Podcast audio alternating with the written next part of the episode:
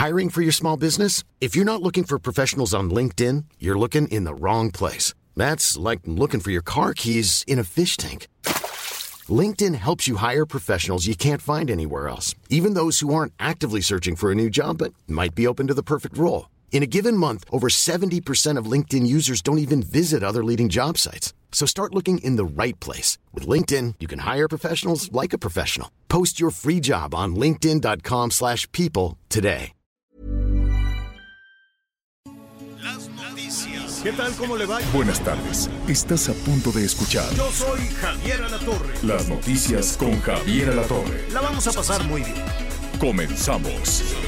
Tanto mundo y coincidir, tanta gente y al final estás aquí, aquí conmigo para siempre.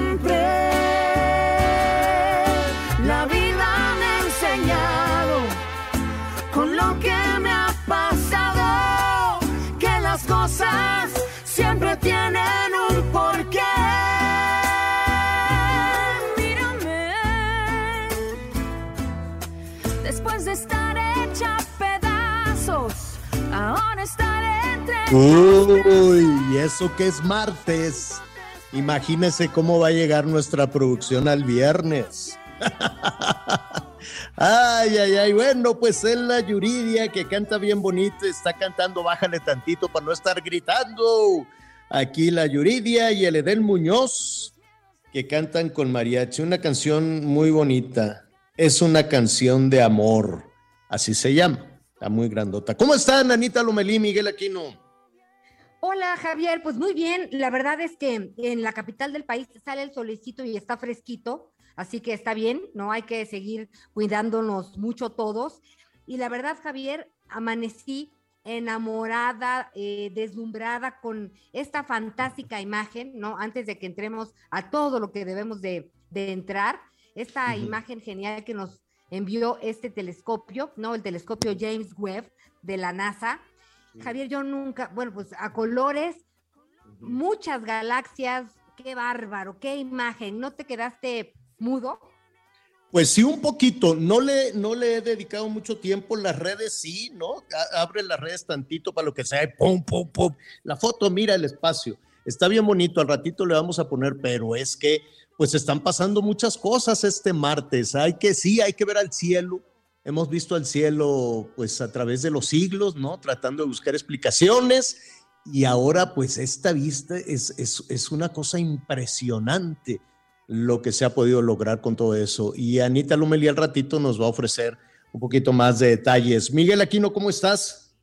Hola Javier, ¿cómo estás? Muy buenas, eh, buenos días, buenas tardes en algunas partes de, de la República. Me da mucho gusto saludarlos. Anita, eh, te escucho de pronto que dices eh, ahí un poco, te, eh, eh, como un poco de frío. Déjenme decirles que Anita Lomelí hoy incluso está transmitiendo hasta con suéter, señor. Ah, de Con veras. suéter. Salió Bueno, pues, sol. Te va, le vamos a pedir a Anita que vaya, por favor, a hacernos unos reportajes de Hermosillo, unos Sí. reportajes a, A. Mexicali. O acá los espero en el sureste. En este momento los saludo a Ay. 32 grados centígrados y está Mm, nublado. Eh, a tenemos 32. 32, Ya, sí. ya pareces chilango, ya pareces de la Ciudad de México. Ya ves que hacemos unos escandalazos. Estamos a 28, a 30 nos estamos ahogando. A ver, déjenme decirles que desde el domingo en eh, Baja California se alcanzaron temperaturas ya ráscale a los 50. O sea, cuando estamos hablando de veintitantos y, demás, pues se atacan de la risa en el norte, dicen en el centro del país, nada más están viendo el ombligo, no saben nada y tienen toda la razón. La verdad es que perdemos en, eh, en el centro del país todos, habitantes, autoridades, gobierno federal, perdemos la mira absolutamente, ¿no? Entonces, eh, se supone todas las autoridades y, y eso es lo malo de que estén todos, este, como dice el presidente, apergollados en la Ciudad de México. Cuando el presidente dijo, no hombre, los vamos a despachar a todos, unos para acá, otros para allá, es para que vean la realidad de este país, que no es únicamente la Ciudad de México. Entonces, cuando llueve en la Ciudad de México, dicen, ah, ya se acabaron los problemas, ya se acabó la sequía, ya se acabó el calor. No, no, no, sino que nos digan nuestros amigos allá en, eh, hay, hay, un ejido que se llama Nuevo León, en Baja California, que es un infierno de calor. Mexicali están casi 50, casi, ¿no? Estaban ahí este fin de semana, todavía hoy, pero a ver, de 47, 48 a 50 ya falta nada. Y luego que te llegue el recibo de la luz, uh, uh, uh, imagínate. No, no, no, no, no, no, no, porque la luz no es lo mismo que nadie la paga, que está, o sea, no es lo mismo hablar del billete de la luz, del recibo de la luz en Villahermosa que nadie paga, ¿no? Por, por, por este convocatoria incluso el presidente, ¿se acuerdan cuando el presidente, antes de ser presidente, cuando era pues un político de, de izquierda que llamó a la rebeldía y dijo no paguen, pues ya se quedó algo ahí la gente sin pagar. Pero a ver que la gente de Nuevo León, la gente de, de, Sonora, de Baja California o de la misma península de Yucatán digan, ah, pues le vamos a hacer como los tabasqueños y no vamos a pagar. Sí, como no, chato, ¿no? Al rato te van a cortar la luz. Pero bueno, eh, son lo, los temas que de pronto perdemos de vista desde la muy miope Ciudad de México, donde utilizando, ya me gustó la palabra del presidente, apergollado, nada más que el presidente lo usó para los religiosos, ¿no? Para los curas, que para los sacerdotes jesuitas y para las religiosas y todo, pues se enoja y dice, están apergollados con el poder. Pero bueno, hay información, hay información importante, hay información en desarrollo que vale la pena analizar. Hay una reunión muy importante del presidente López Obrador con el presidente Biden, de donde comienzan a salir algunos resultados. Eh, pues mire, por un lado el presidente Biden dice que va a ofrecer más visas. El tema pues es la migración, ¿no?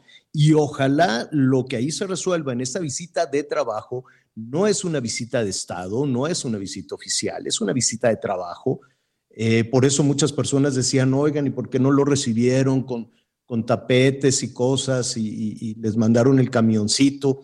Primero, pues bueno, lo, lo, lo, lo polémico eh, de, de, poner al presidente de la República en un avión cuya autoridad depende del gobierno de los Estados Unidos. A mí me parece que por motivos de seguridad nacional, nunca un presidente de nuestro país debería de quedar en manos de un piloto que es la autoridad en ese momento, ¿no? Y una aerolínea extranjera, pues es una extensión del gobierno del cual tienen eh, la bandera y la matrícula. Entonces, pues eh, ahí me parece, pues un, un tema muy complicado en cuestiones de seguridad nacional, ¿no? Dejar al presidente de la República en manos de una autoridad que en ese caso es el piloto del avión. Pero bueno, ese ya es otro tema, por alguna razón lo decidieron así, hay un montón de aviones del ejército, de la Fuerza Aérea, de la Policía, ¿cómo se llama? De la, ¿cómo se llama ahora esta cosa que nomás no cuaja? La Guardia Nacional. La Guardia Nacional, señor. ¿No? Pero en fin, se fue en otra línea, pero es otra cosa. Aquí lo importante de esta reunión de trabajo es que comienzan a ponerse promesas, que son eso, ¿no? No son acuerdos este, que, que, necesariamente se vayan a cumplir, se comprometen, ¿no? Entonces, por ejemplo, el presidente Biden dice, bueno, a ver, ¿tú qué pones, Biden? Bueno, yo pongo duplicar el número de visas para migrantes, ¿no? La cosa que cayó muy bien y que seguramente va a detonar oleadas y oleadas de migrantes mexicanos y de distintas nacionalidades. Van a decir, Biden ya dijo que van a duplicar el número de, el número de visas. ¿Qué pone el presidente López Obrador? Él, ah, bueno, el presidente, además de las visas, dijo que debería de aplicarse el programa Bracero. Uf, el programa Bracero creo que era como de los 60, 70.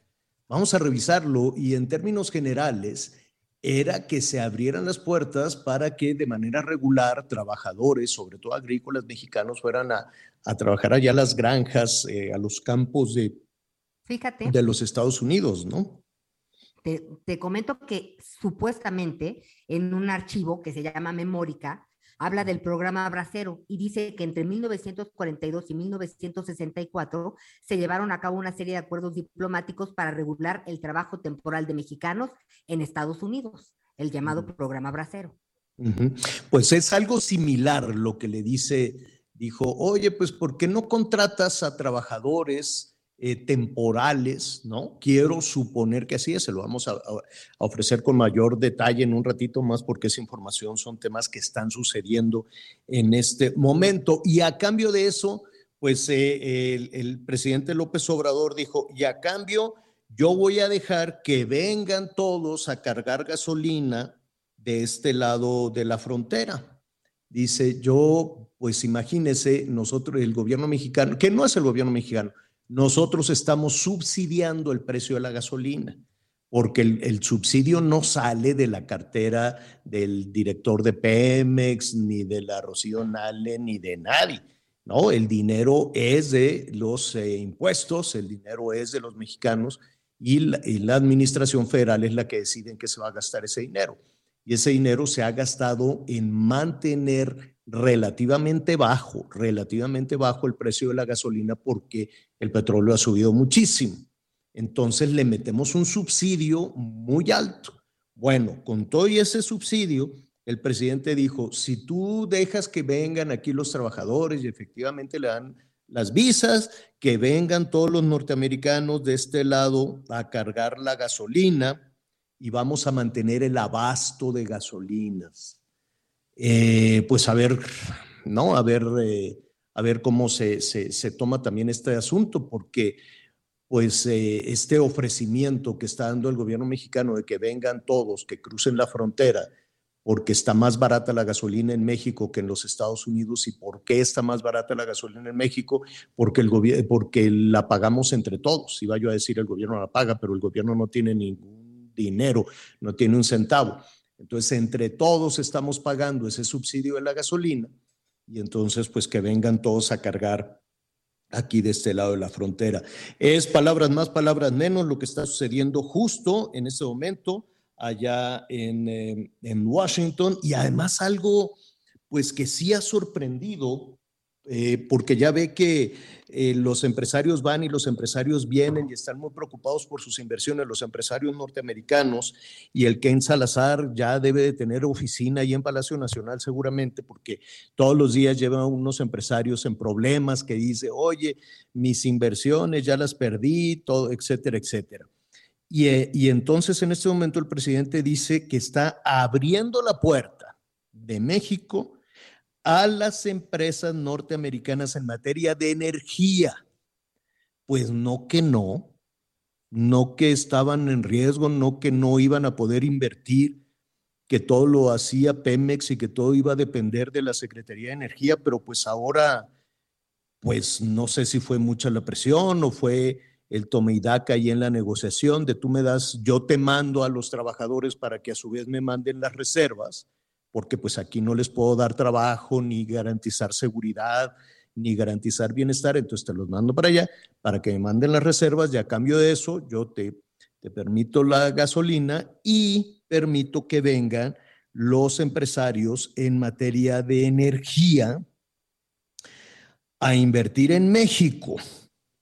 Pues, este, pues muy bien, o sea, si, si con eso vamos a solucionar el tema, aquí de lo que se trata es de tener inversiones y no teníamos esas inversiones. Ya están las inversiones atoradas por cuatro años consecutivos.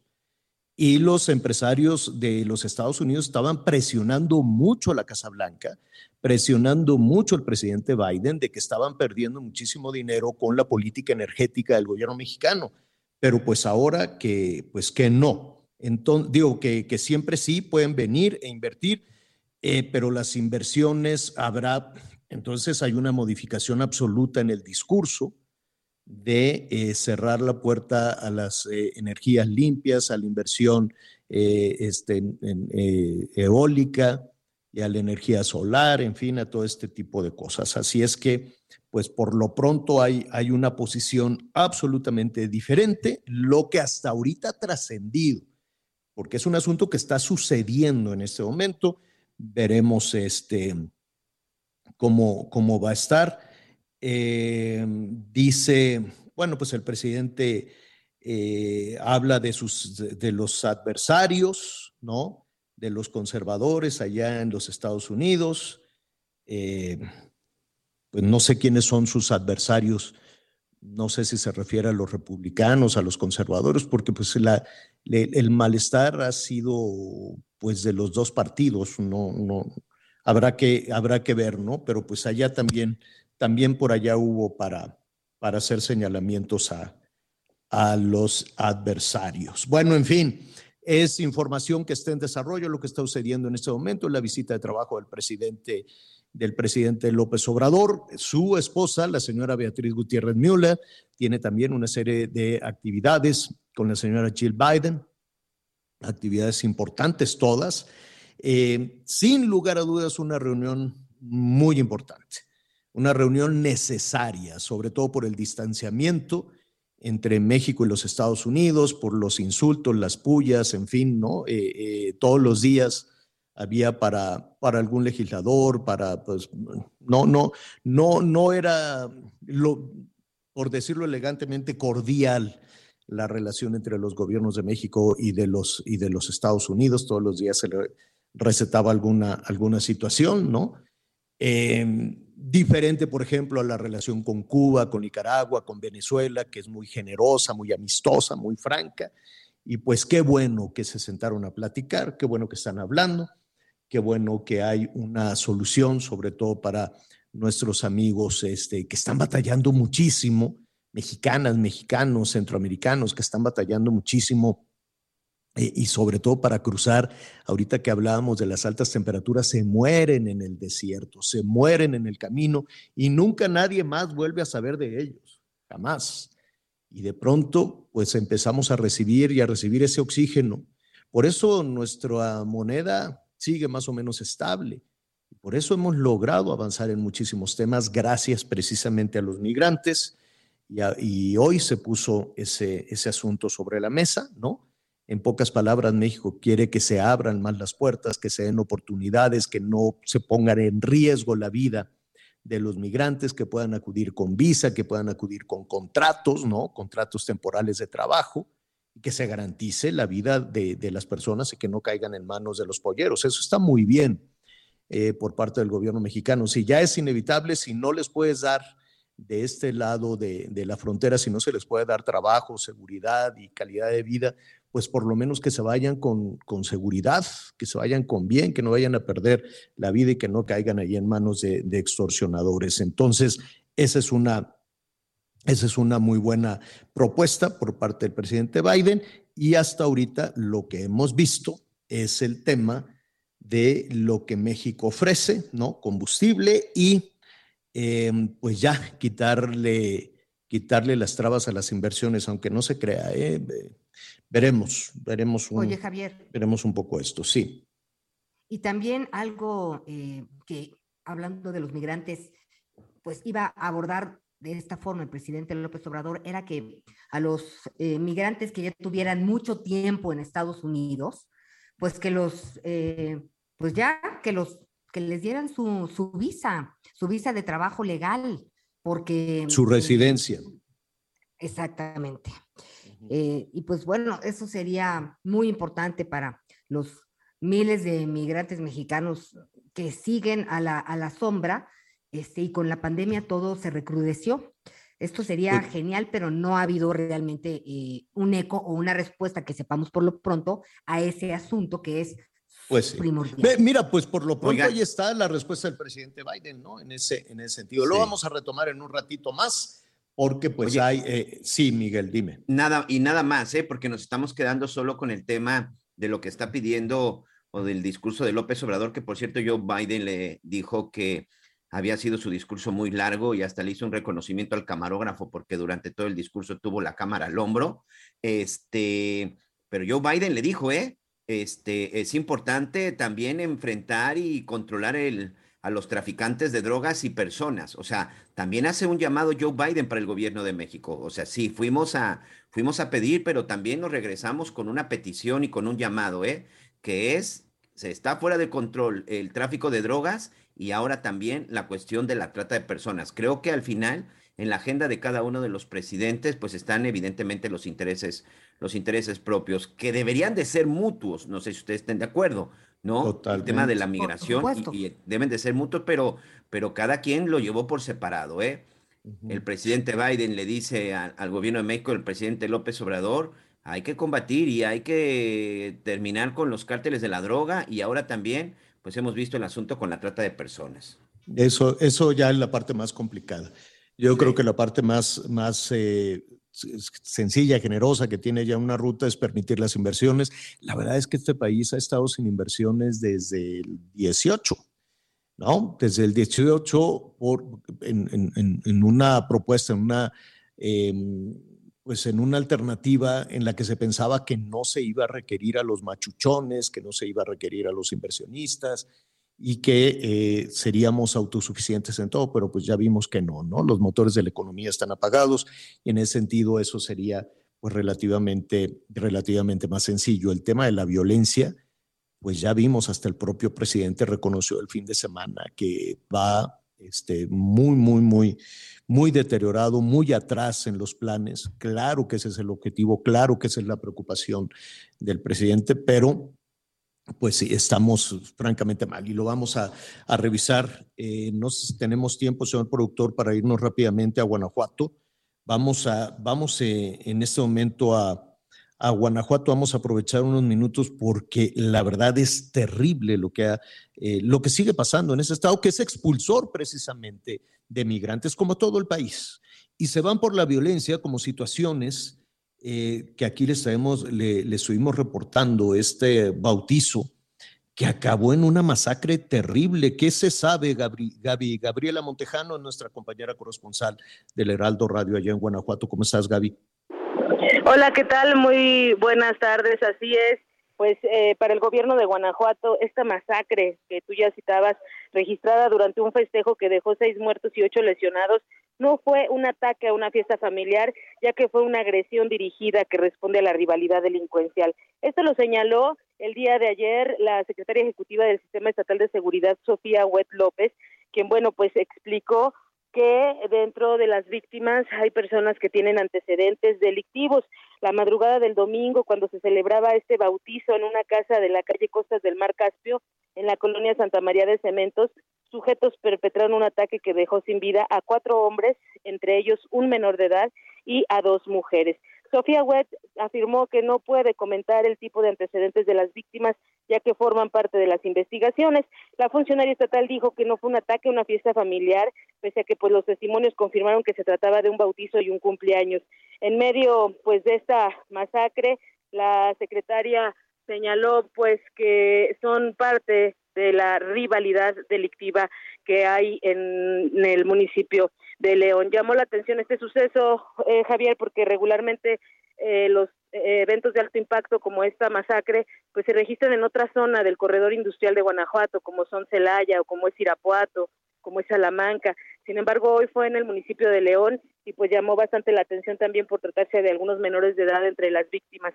Sin embargo, bueno, las autoridades pues han señalado que es producto de la rivalidad delincuencial de ese municipio. No, Este pues es es la salida, es la salida que siempre encontramos, ¿no? Que son bandas rivales. Pero yo, si, si las personas que murieron forman parte de un grupo de delincuentes, pues tampoco es que vivían eh, en opulencia, era una familia muy humilde, ¿no? Así es, sí, es una colonia, de hecho, de las más marginadas del municipio de León. Y bueno, lo que decía eh, Sofía Webb es que iban por dos personas, por dos personas que tienen eh, presuntos vínculos criminales, y sin embargo fueron 14 los, las víctimas, ¿no? Entre los muertos y los lesionados. Entonces, un evento lamentable. A los ciudadanos este tipo de declaraciones obviamente no los deja tranquilos, porque bueno, Claro. pues estaban en una fiesta, eh, los cuerpos de las personas quedaron incluso sobre el inflable que tenían ahí para amenizar. Pues bueno, es una situación que se ha sacudido nuevamente a Guanajuato. Así es, no tienen ni para el entierro, y mucho menos Sí, para están- están recuperarse de haciendo las colecta. heridas. Así es, están haciendo colecta para, para pagar los gastos y bueno, las autoridades municipales, la alcaldesa en particular ha dicho que los van a apoyar, pero este, pero la, las- los ciudadanos, los afectados, los familiares no, no, no se sienten respaldados por las autoridades. Qué barbaridad. Gaby, eh, te vam- eh, vamos iniciando el programa ante cualquier anuncio alrededor de esta masacre. Por favor, eh, manténnos, manténnos al tanto. Muchísimas gracias. Gracias, buena tarde. Gracias, es Gabriela Montejano allá en el Heraldo Radio. Vamos a hacer una pausa y la verdad es que siempre dicen, no, pues es que forma parte de un grupo delictivo y uno se imagina que los grupos delictivos pues tienen ahí el, dinero por los crímenes que están, eh, que están manejando. A ver, no tienen ni para la medicina los que resultaron heridos. Vaya usted a saber en qué condiciones los tienen, porque pues tampoco hay con qué curarlos. Tenemos un sistema médico desmantelado. No hay ni para el entierro ni para la caja de muertos. Vamos a hacer una pausa. La vida me ha enseñado con lo que me ha pasado que las cosas siempre tienen un porqué. Mírame, después de estar hecha pedazos, ahora estaré. Conéctate con Javier a través de Twitter, arroba javier-alatón. Sigue con nosotros. Volvemos con más noticias. Antes que los demás. Heraldo Radio, con la H que sí suena y ahora también se escucha. Todavía hay más información. Continuamos. Llegó el momento de levantar las copas. Y para mí llegó el momento de bajarlas con el 2x1 en toda la cristalería y plásticos del departamento de hogar. Y además 2x1 en calcetería para toda la familia. Con Julio lo regalado te llega. Solo en Soriana. A julio 14. Aplican restricciones. Las noticias en resumen. La Conagua publicó un acuerdo en el diario oficial de la Federación que declara el inicio de emergencia por sequía severa extrema o excepcional en cuencas para el 2022 en México. Frente pues a varios padres de familia y niños, dos mujeres se pelearon por un lugar en la fila durante la vacunación contra COVID-19 que se lleva a cabo en el estadio Corregidora de Querétaro. Asimismo, otras personas se quejaron por la gran afluencia que se registró, así como por la falta de dosis. La selección mexicana femenil cayó ante la escuadra de Estados Unidos en Monterrey, Nuevo León. De esta manera, las mexicanas perdieron su boleto al Mundial de Fútbol de Australia, Nueva Zelanda 2023 y tampoco irán a los Juegos Olímpicos de París 2024. Hoy el dólar se compra en 20 pesos con 50 centavos y se vende en 20 con 98 centavos. Y muchas felicidades a los abogados. Ah, es cierto, es cierto, es Día del Abogado. Mira, pues en medio de tanta, de tanta situación. Oiga, eh, Anita, acabas de mencionar esta, esta situación de la Conagua, que pues puede ser como más bla, bla, bla, puede ser más administrativa, que hay que modificar y que hay que hacer y que de acuerdo al quién sabe qué, ya ves que siempre es un, es un tema pues muy complicado. El hecho es que sí hay una sequía extrema. Eh, decíamos que en ocasiones se pierde la vista de, eh, se, pierde la percepción cuando comienza a llover en la Ciudad de México, pues eh, suponen las autoridades que están aquí apergolladas que, que, todo, que todo el territorio es igual. No en todos, yo sé que también hay buenos elementos en la Conagua, también hay buenos elementos en el Servicio Meteorológico Nacional, incluso las mediciones que hace la Marina respecto a los pronósticos. Sin embargo, sí hay un tema muy fuerte hay un tema muy severo de, sequía. Le hemos puesto particular atención eh, a algunas zonas metropolitanas como la de Monterrey que están batallando tremendamente. Pero déjeme decirle que, por ejemplo, Aguascalientes tiene al 100% de sus municipios con algún nivel de sequía. Entonces, pues imagínese usted cómo están las cosas. Aguascalientes, Baja California y Sonora estos tres estados, Aguascalientes, Baja California y Sonora, tienen a todos sus municipios con algún nivel. En algunas eh, situaciones es extrema, en otros, eh, pues ahí están batallando más o menos. No, pero que ya llovió, sí es cierto, llovió hace poco en Sonora, ha caído un poquito de agua también eh, hacia, hacia Nuevo León, pero pues la presa este, Cerro Prieto está a punto de morirse así como lo está escuchando. Eh, y saludamos además a nuestros amigos en Monterrey a través del Heraldo Radio 99.7. Y sí, parece, parece un asunto de ciencia ficción, pero las presas comienzan a morirse. De hecho, se mueren desde hace muchísimo.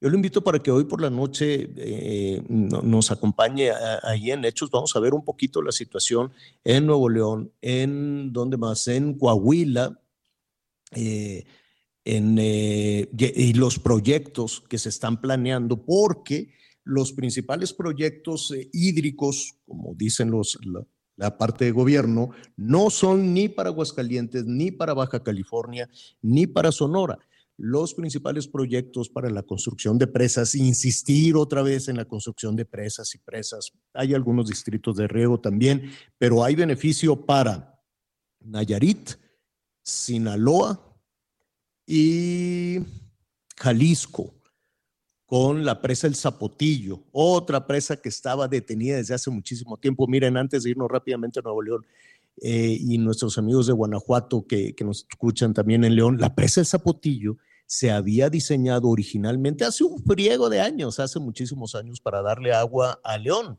Y después dijeron, no, pues le vamos a dar agua mejor a, las, a los dos, a León y a la zona metropolitana de Guadalajara. Entonces va a haber beneficio para Guanajuato y para Jalisco. Pasaba el tiempo que tú le pones, que yo le pongo, que no sé qué, hasta que ya el gobierno federal dijo, bueno, ahí está, les voy a dar dinero pues para que terminen el eh, proyecto del Zapotillo pero dejen afuera a Guanajuato, si no, no les doy dinero. Y entonces los de Guanajuato dijeron, ¿cómo? Pues si se quedan fuera y les vamos a dar el dinero únicamente para, eh, el beneficio va a ser únicamente para Jalisco. Entonces ha sido una complicación. La pregunta es, ¿debemos de seguir apostando a la construcción de presas? Porque hubo así, cada, cada vez que llega alguien al gobierno, vamos a construir una presa ¿Y por qué no mejor con el dinero de las presas hacemos un riego inteligente y eficiente como en otros países? Como en Israel mismo, por ejemplo, ¿no? Que cuidan tanto el agua que en lugar de estar preocupados por vamos a hacer una presa, mejor vamos a ver cómo regar los cultivos sin que se nos evapore, sin que se nos escape el agua. Porque el 80% del agua en este país, el 80% se va en el campo y se arruina, y ahí sirve desde luego, pero se evapora. Tenemos los mismos sistemas desde hace siglos, el mismo sistema de riego desde hace siglos, no lo cambiamos porque pues es más bonito hacer una presa que tenga tu nombre y una placa a, ser eficaces en, este sistema. Vamos a ver qué es lo que está sucediendo allá en Nuevo León. La presa, dicen, pues que ya tiene los días contados, Dani, Daniela García, es nuestra compañera corresponsal allá en el Heraldo, el Heraldo Radio en Monterrey. ¿Cómo estás, Dani? ¿Qué tal, Javier? Muy buenas tardes. Pues sí, los días estarían contados para la presa Cerro Prieto. De hecho, pues ya está el día claro. Se habla de que sería el viernes el día cuando se acabe el agua en esta presa. El director de agua y drenaje de Monterrey, Juan Ignacio Barragán, advirtió que también pues se acercan dos semanas muy difíciles para Nuevo León respecto al abastecimiento del agua. Explicó que la extinción de la presa Cerro Prieto pues será la pérdida total del suministro que representaba para el área metropolitana, aunado a esta temporada de calor que enfrenta el Estado con la canícula, lo que complicaría la situación de crisis. Hay que mencionarlo, Javier, eh, las temperaturas ahorita están llegando a los 40 grados centígrados desde hace varios días y se espera que siga algunos días más. El titular de agua y drenaje de Monterrey, pues comentó que ya lo habían señalado, que las próximas dos semanas van a ser bastante difíciles en cuanto que se va a tener un suministro reducido y un periodo de fuerte calor. Explicó que los problemas comenzaron a presentarse desde este pasado fin de semana. Primero, porque no se ha podido extraer el último líquido que le queda a la presa Cerro Prieto, por lo que esta, por lo que estos días muchos de los tanques que suministran a algunas partes de la zona de la ciudad amanecieron en números rojos. Dejó entrever Javier que esta presa pues solo le queda suministro suficiente de aquí al viernes. Explicó que desde el sábado no han podido operar la extracción de esta presa Cerro Prieto, que se encuentra en el límite de su capacidad le estaban sacando 700 litros diarios, pero sábado y domingo pasado no lo pudieron hacer, por lo que están haciendo lo que le llaman un canal de llamada para conducir lo último que queda a las válvulas extractoras y pues esperaban poder obtener un poco más de agua hasta que termine pues ya este viernes el día el día de vaya como le están llamando para poder este mantener el, el, suministro en estos próximos días. Pero sí pidió a la ciudadanía Javier tener paciencia y solidaridad del 15 al 27 de julio, sobre todo porque explicaba pues un porcentaje importante de la población, ellos calculan que el 40% se encuentra en zonas cercanas a tanques, en zonas a nivel bajo, que todavía tienen el suministro, a esas personas, pues bueno, les pide que en este momento no utilicen mucha agua para que los tanques puedan seguir abasteciendo a las zonas donde se ha complicado más.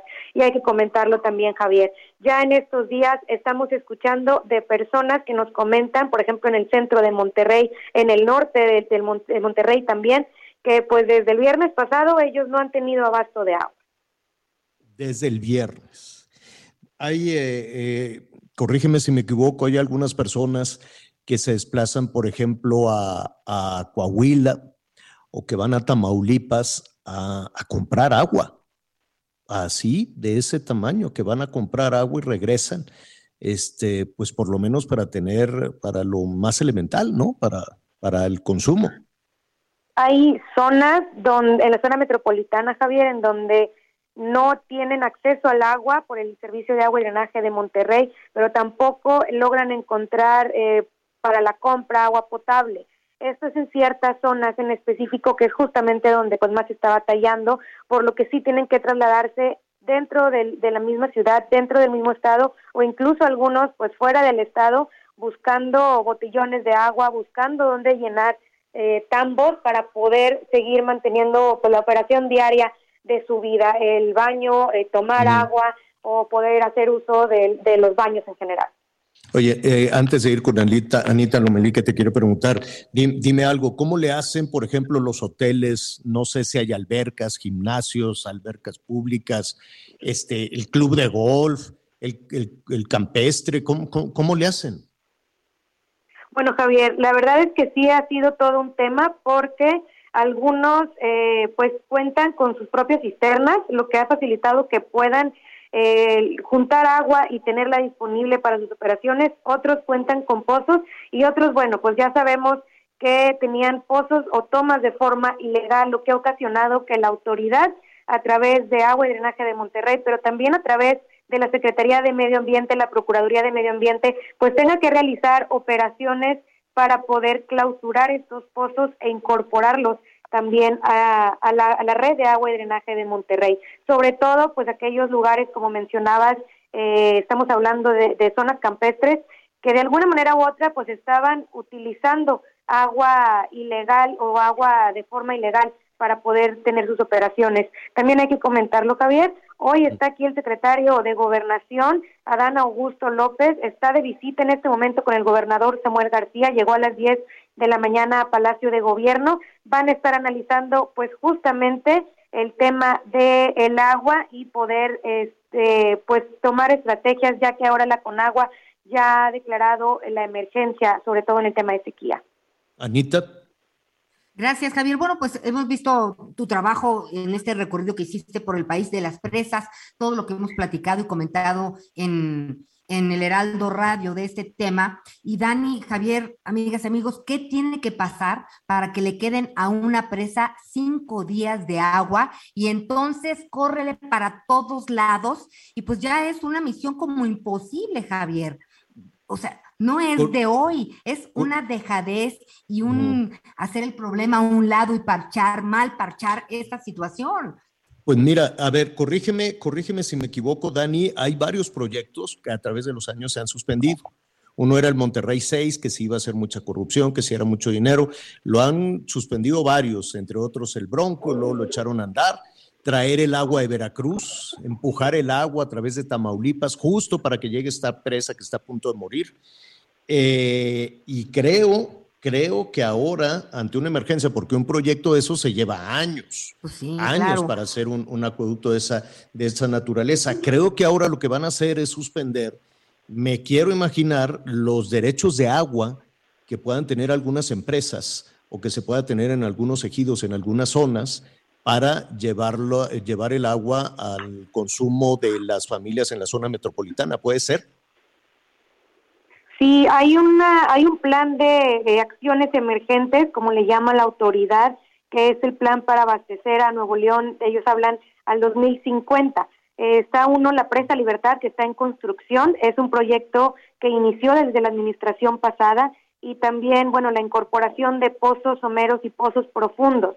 Pero pues es un proceso que toma bastante tiempo. Ellos hablan que hasta ocho meses puede tomar para conectar eh, los pozos a la red porque pues es un proceso primero de investigación, si estos pozos pueden contar con el agua, también, bueno, todos los trabajos que incluye conectarlos a la red y bueno, se habla de que la presa Libertad, lo que mencionaba hace un momento, pudiera estar lista el próximo año, que es cuando esperan, eh, a finales del próximo año pudieran ya tenerla conectada a la red también. Monterrey 6 fue un proyecto que estuvo eh, pues programado desde la administración anterior de Jaime Rodríguez Calderón, anterior a la de Rodrigo Medina, fue cancelada, fue uno de los proyectos y de los, los, compromisos de campaña del exgobernador Jaime Rodríguez Calderón, cancelarlo, hablaban de exceso en los, en los montos de inversión y finalmente pues se dio la cancelación en los primeros meses de la administración de Jaime Rodríguez Calderón. Se habla de retomar este proyecto más adelante, los permisos de la concesión del agua eh, parece que siguen vigentes y bueno, es un proyecto del que se ha estado hablando, pero eh, se habla de una inversión muy importante que requeriría y también se habla del tiempo que pudiera tomar poder tener construido este proyecto Monterrey 6 con todos los acueductos que se involucran. Tienes toda la razón. Qué difícil, qué difícil situación. Allí estaremos pendientes. Eh, decirle a nuestros amigos allá en Monterrey, Nuevo León, que estamos consultando, hablando, preguntando, eh, no solo a las autoridades estatales, sino federales, cómo van a solucionar eso insistir en una presa con la placa del gobernador y del gobierno federal y esperar a que llueva para que se llene es repetir la misma historia desde hace siglos. Eh, eh, siento, Dani, ya para, para concluir, que, tendríamos que empezar a revisar nuevas, eh, nuevas alternativas, nuevas propuestas, e incluso la posibilidad efectivamente de llevar el agua de donde hay de donde se genera, que es el sur, el centro y algunas zonas, no, en el centro tampoco hay, pero llevarla desde las regiones del Golfo precisamente hacia, hacia donde se requiere, pero insistir en que el dinero de una presa sea la solución y si no llueve, vamos a repetir la misma, la misma, la misma historia. Gracias, Dani, cuídate mucho. Seguimos pendientes, muy buenas tardes. Gracias, así están las cosas allá en Monterrey, Nuevo León. Qué calorón. Bueno, pues ya lo dijo la Conagua, dice sí, tenemos sequía, ¿no? Eh, habían guardado silencio durante, este muchísimo tiempo porque el asunto se advierte, se advierte, se advierte. Mire, eh, por ejemplo, estábamos hablando de, algunas entidades que tienen prácticamente el 100% de estados con algún nivel de sequía, entre otros eh, Sonora, eh, también está Chihuahua, prácticamente tiene el 96, pues ya póngale casi casi el, el 100% de los municipios. Guanajuato tiene el 72% de los municipios con, con sequía. Entonces, es un problema muy, muy serio. A esto súmele las altas temperaturas. ¿Qué está sucediendo en Sonora? ¿Cómo, por lo pronto, desde protección civil, se puede eh, enfrentar una situación de esta naturaleza, sobre todo con las altas temperaturas, sobre todo con las altas temperaturas. Eh, para hablar de esta eh, situación, yo le agradezco a Juan González Alvarado, coordinador estatal de protección civil. Juan, ¿cómo estás? Buenas tardes. ¿Qué tal, Javier? Mucho gusto en acompañarte, a ti y a todo tu auditorio. Saludos aquí desde el estado de Sonora. Oye, ¿qué temperatura tienen hoy? Ahorita las temperaturas, bueno, están nobles porque ha, estado lloviendo, es algo que es bueno para nosotros. Aquí actualmente tenemos ahorita una, una, sensación térmica de 37 grados centígrados. No, bueno, friazo casi casi. Aquí en el estado de Sonora, como bien sabes, bueno, ahí a veces tenemos temperaturas que se sienten 48 grados centígrados, la sensación térmica.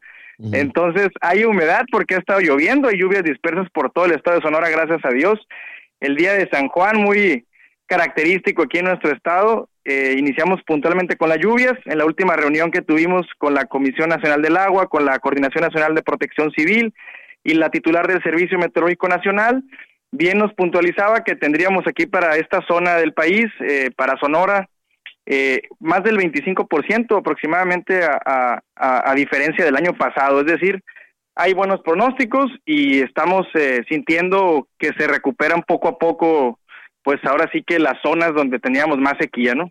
Qué bueno, qué bueno. Sin embargo, en el día a día con las altas temperaturas, bueno, ya de alguna manera sabemos tomar las, las debidas precauciones. No está de más los golpes de calor y sobre todo tú como coordinador de protección civil, pues también hay un paso de migrantes que puede ser una trampa de muerte para muchísimas personas que no están familiarizadas con estos climas extremos.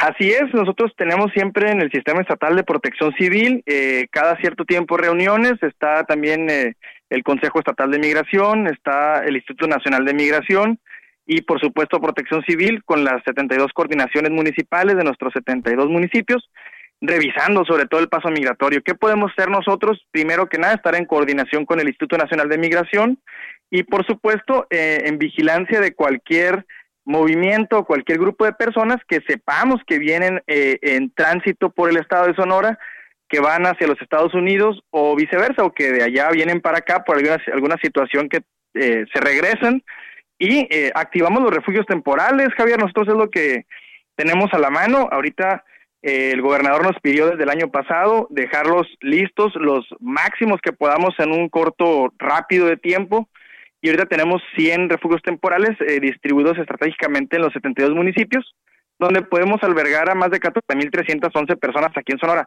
No nada más por fenómenos migratorios, también por ondas de calor, por tormentas invernales, por tormentas o, ciclones o huracanes, ya que el estado de Sonora es muy grande, pero también es muy diverso. A veces hace mucho calor en zonas sierreñas y en zonas eh, más céntricas o en zonas de playa, pero también tenemos frentes fríos muy contundentes, muy extremos en algunas zonas más altas del estado. Bueno, pero por lo pronto les han dado un respiro, qué bueno, qué bueno paisano que tienen ese respiro porque el domingo estaba viendo que estaban hasta casi 46 sin considerar la sensación térmica, entonces pues ha refrescado un poquitito.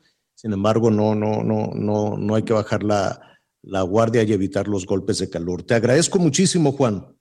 A la orden, Javier. Aquí estamos, eh, aquí estamos pendientes eh, aquí en el estado de Sonora. Te mandamos un saludo y un fuerte abrazo acá de tu tierra. Gracias. Gracias. Por ahí estaremos a saludarlos pronto. Juan González, coordinador de Protección Civil del estado de, de Sonora. ¡Qué calorón! ¿Ya ves, Anita? Te lo dije. Oye, oye, bueno, al ratito, eh, eh, nada más déjeme hacerle algunos ajustes porque yo, yo no sé qué pasó. Yo estaba ya muy contento con mi reportaje y todo. Ay, ya ves que, híjole, a mí me gusta que salgan las cosas así como relojito y si no me pongo como demonio de enojado cuando algo falla, entonces pues espero que salga, que, que ahora sí salga, salga todo bien. No, no, no, no, ayer tenía pesadillas. ¿Por qué? ¿Por qué salió así? Digo, eh, no, no, no salió feo, pues, pero podría siempre, siempre salir mejor. Hay información importante, Miguelón, eh, respecto a, a este, mm, bueno, vamos a estar en Chihuahua. En general. Eh, eh, en un ratito vamos a estar en Chihuahua con el asesinato de esta doctora. Qué cosa tan tremenda. Eh, y parece que, que, ya agarraron al responsable, ¿no?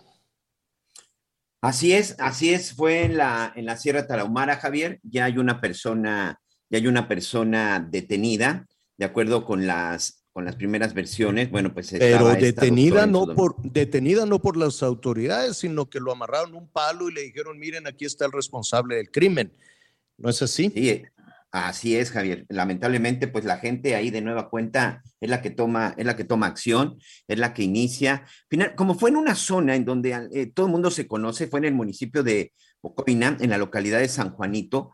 Eh, esta doctora del Instituto Mexicano del Seguro Social, pues evidentemente era muy querida, era muy, era conocida por todos. Maciel vamos a dejarle así nada más por respeto a su familia, una doctora de 38 años y que lamentablemente, como te decía, bueno, pues este sujeto fue, eh, ingresó hasta el domicilio y, pues la asesinó, la asesinó de un disparo en la cabeza y también pues un disparo en el tórax. Ya las autoridades, bueno, habían iniciado, habían iniciado la investigación, se utilizó un... Se, se utilizó incluso un rifle automático de estos cuernos llamados cuernos cuernos de chivo y bueno, pues resulta que el responsable fue encontrado, golpeado y amarrado a un poste precisamente con el rifle, con el rifle de asalto y con una cartulina que dice, esto te pasó por haber matado a la doctora y violado a una muchacha.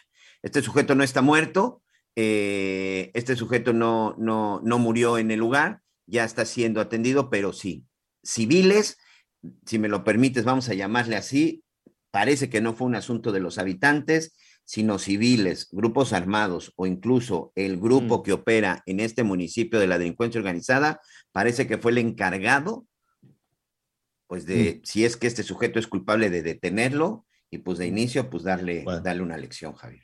Oigan, vamos en este momento a hacer una pausa. Inmediatamente después nos dices qué pasó con el militar que criticó al presidente. Sí, y señor. que entonces lo citaron para hacerle un juicio, pues era su opinión. Yo no sé si eso es delito dentro en, en- en- la cuestión militar.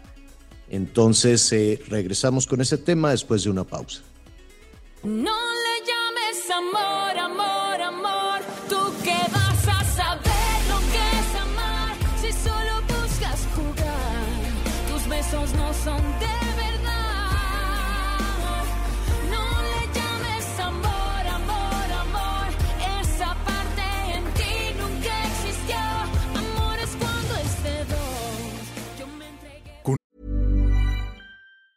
Burrow's furniture is built for the way you live. From ensuring easy assembly and disassembly to honoring highly requested new colors for their award-winning seating, they always have their customers in mind. Their modular seating is made out of durable materials to last and grow with you. And with Burrow, you always get fast, free shipping. Get up to 60% off during Burrow's Memorial Day sale at burrow.com slash ACAST. That's burrow.com slash ACAST. burrow.com slash ACAST. Conéctate con Miguel Aquino a través de Twitter, arroba Miguel Aquino. Toda la información antes que los demás. Ya volvemos. Todavía hay más información. Continuamos.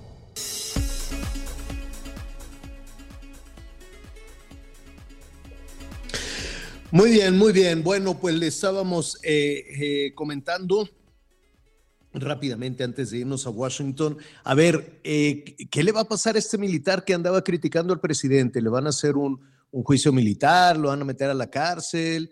O sea, dentro de, de- Ok. del ejército no, no, no puede. Digo, yo entiendo que el presidente es el comandante, el comandante en jefe de las Fuerzas Armadas, y pues no sé si es delito, Miguel.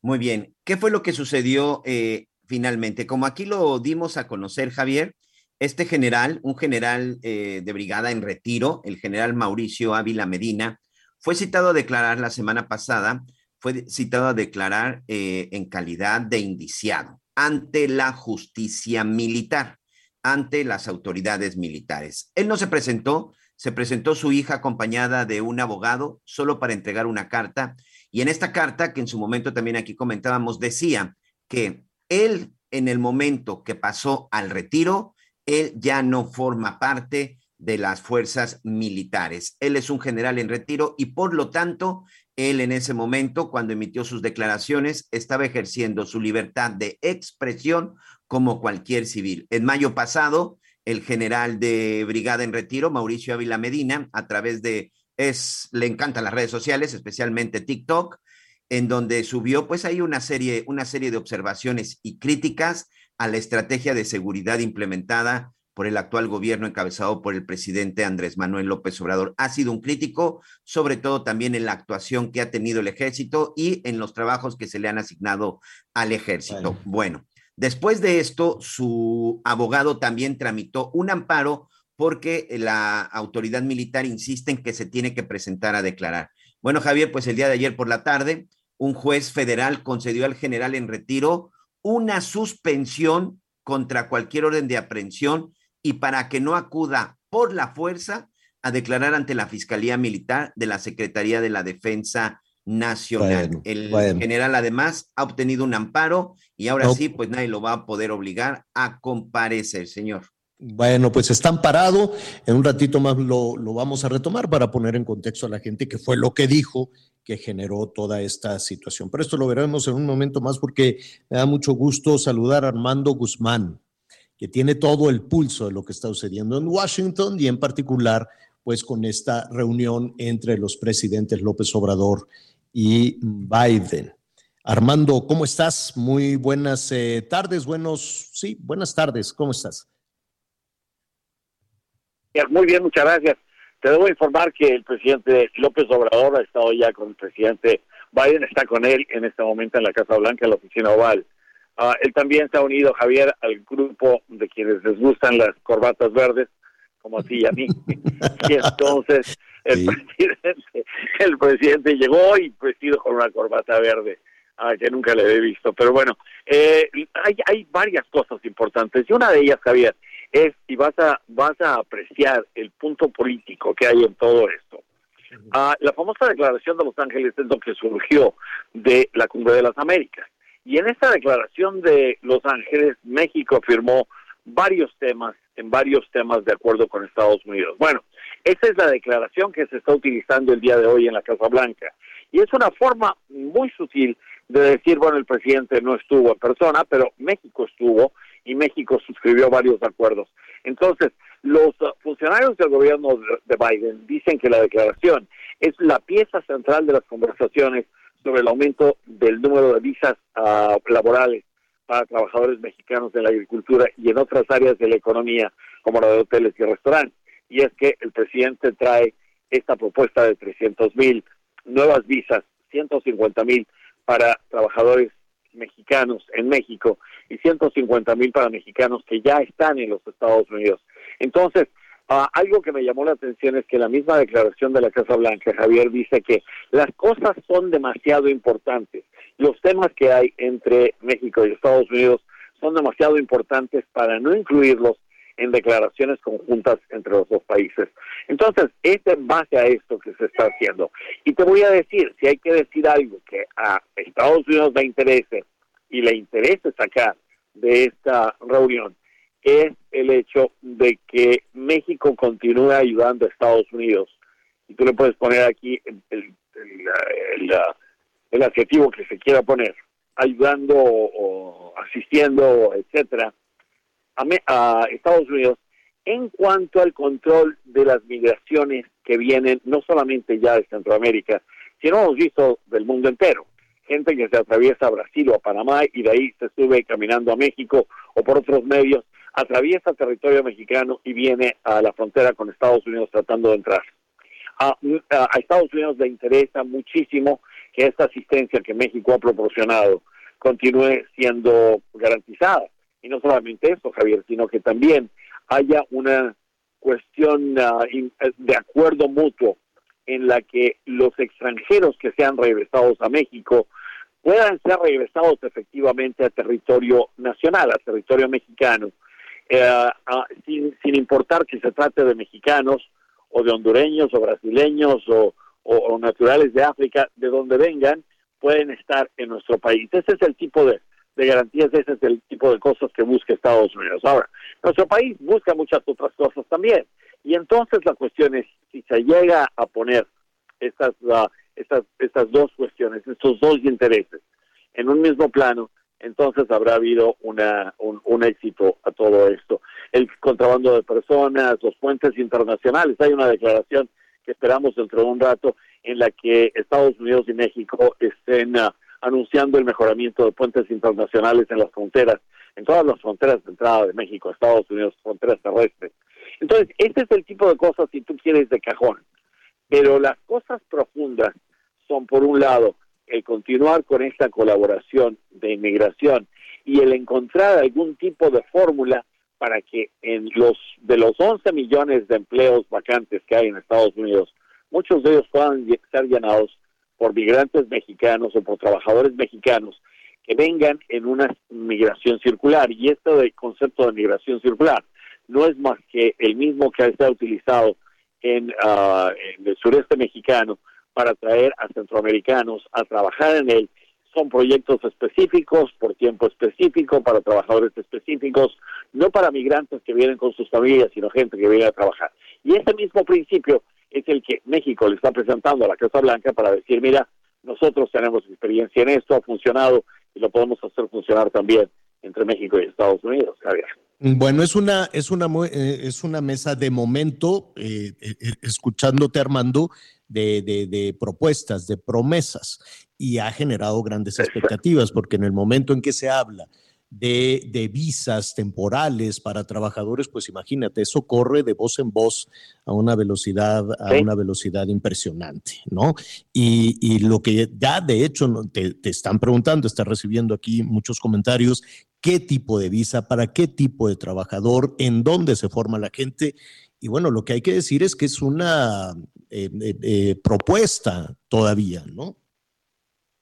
Sí, no, no es algo que se haya acordado, es más, lo que Estados Unidos está contestando es que ya han aumentado las visas, que esas visas ya han, han, aumentado, que hay visas que el presidente de los Estados Unidos puede emitir ah, y puede permitir que continúen aumentando como las visas HHA, que te permiten entrar a, a trabajos a, a, trabajos del campo, a trabajos agrícolas. Hay otras también en las que se puede entrar en cuestiones de asuntos uh, médicos uh, y administrativos. Y en eso también uh, hay, hay anuncios hay anuncios que esperamos. Algunos de los compromisos numéricos específicos son para las H2B que son visas de trabajadores temporales no agrícolas para América del Norte para América Central y para Haití. Y de eso habrá que ver cuál es el específico a lo que se llega con todo esto porque ese número de, visas tiene, tiene límites. Las H2A no tienen límites, perdón, pero los H2B sí tienen un tope. Y entonces hay que ver en cuál de ellas habría algún tipo de acuerdo. Yo siento que Estados Unidos se está defendiendo ya diciendo, bueno, nosotros ya incrementamos esos números, ah, habría que ver si podríamos incrementarlos en el número que pide el presidente de México y si hay, habría posibilidades ya para empezar a anunciarlas y para decir la gente se puede ir a formar a tal línea y, ahí vamos a empezar a administrar las solicitudes y, a ver qué es lo que es lo que surge. Las H2B y el programa 2B sería para la escasez de mano de obra en la industria del turismo y en otras industrias en donde se puede utilizar la, la cuestión esta de meseros, de cocineros, etcétera. Ese es, ese es el tipo de, conversación que están teniendo. Claro, habrá que estar eh, pendiente. Sé que la información está en desarrollo, Armando, cosa que te agradecemos, eh, esta distracción en, en, algo que le pones muchísimo, muchísimo empeño. Ya te estaremos escuchando por la noche. Nada más una cosa, ¿qué ofreció México? ¿Qué, ¿Qué puso sobre la mesa el presidente López Obrador? Entiendo que tiene que ver con eh, las inversiones, ¿no? Estas tan complicadas y ya casi, casi decíamos que ya tiene un, una oficinita ahí el, el embajador Ken Salazar, porque un día sí y otro también está en Palacio Nacional defendiendo o abriendo camino a los eh, empresarios norteamericanos en materia de energía. Y fíjate que aquí, aquí hay una, hay una, una cuestión distinta porque se trata de aquellas personas, de aquellas compañías estadounidenses principalmente en este caso, aunque también hubo españolas y europeas y de otros lugares, que invirtieron en México ante la invitación del gobierno mexicano anterior a que invirtieran. Y entonces se hablaba hasta de 40 mil millones de dólares en inversión parada, porque las, las nuevas reformas en, México han, ah, han detenido este tipo de, de crecimiento en energía no renovable. Ahora se habla de mucho menos, se habla de 11 mil millones de dólares que están detenidos y que obviamente a Estados Unidos le interesa que México trabaje conjuntamente con, Washington para tratar de llegar a algún acuerdo porque la gente que lo invirtió está diciendo, bueno, mi capacidad instalada ya está ahí, mi dinero ya está puesto ahí, ¿qué es lo que vamos a hacer? De esto se va a tratar mañana la reunión, mañana miércoles, la reunión con empresarios, ah, precisamente ah, de energía. Ah, entonces de ahí yo creo que va a salir mucho más en, todo esto, más que hoy de la Casa Blanca. Pero los anuncios que vienen de la Casa Blanca van a ser importantes. De, cualquier manera, van a ser muy importantes y, y sí yo le recomiendo a la audiencia que te siga, uh, que te siga a ti, que, siga las informaciones, porque va, van a estar interesantes. Bueno, muy bien, Armando, eh, y te vamos a seguir en redes sociales. Recuérdanos tus redes, por favor. Con mucho gusto, es arroba Armando Reporta. Arroba, Armando, Reporta. Y que además de la información, eh, hay una serie de polémicas. Estás muy bravo a veces, Armando, cosa que me da muchísimo gusto. Bueno, muy bien, te mando un abrazo enorme, Armando. Gracias. Bueno, buenas tardes para ti. Buenas tardes, Javier. Gracias, buenas tardes. Pues ahí está, esa información en desarrollo. Ya concluyó la reunión entre los eh, presidentes. Hay, eh, desde luego, muchísimo ánimo, muy buen ánimo, ¿no? Hay muchos temas positivos alrededor, alrededor de toda esta situación, todo lo que se había perdido, por ejemplo, cuando México decidió defender a, Cuba y a Venezuela, pues ahora, se ha recuperado, ¿no? Un poquito en términos de confianza. Usted sabe que los inversionistas dicen, no, yo no voy a llevar mi dinero a un país que es más amigo de Venezuela que de los Estados Unidos, ¿no? Pero pero pues bueno, eh, ahora de, de, alguna manera el mensaje es mucho, mucho, mucho más este, positivo, por decirlo de alguna manera, en el terreno de las inversiones. Oiga, em, lo que sigue sobre la mesa, y desde luego se habla de encontrar una salida para, para, para evitar el tráfico de personas, el narcotráfico, y esa es una papa caliente que el gobierno de los Estados Unidos también está depositando en la canasta de México. Y en ese sentido, vamos contigo, Miguel, a seguridad y justicia, el resumen. El hombre no estaba dispuesto a entregarse tan fácilmente. Uno, dos, tres, cuatro, cinco elementos de la policía auxiliar tratan de sacarlo de un puesto semifijo de tamales ubicado frente al hospital Rubén Leñero en la Ciudad de México. El sujeto había amenazado a los uniformados con un cuchillo. Desarmarlo no fue fácil. Dos mujeres también se lanzaban sobre los agentes. Decían que era su hermano.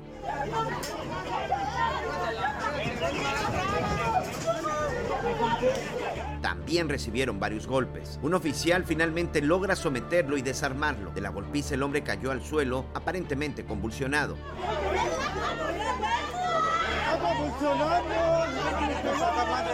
En ese momento, más de 30 policías ya estaban en el lugar. Al final los hermanos fueron detenidos. Nunca se solicitó llegó alguna ambulancia, a pesar de que los detenidos terminaron con algunas heridas.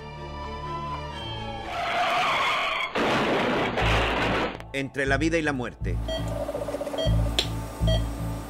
Continúan tres personas que resultaron arrolladas después de salir de una función de teatro la noche del domingo. Las víctimas junto con cientos de personas acudieron a disfrutar de la obra, cuando de pronto un automovilista se lanzó contra ellas y se estrelló en la puerta principal.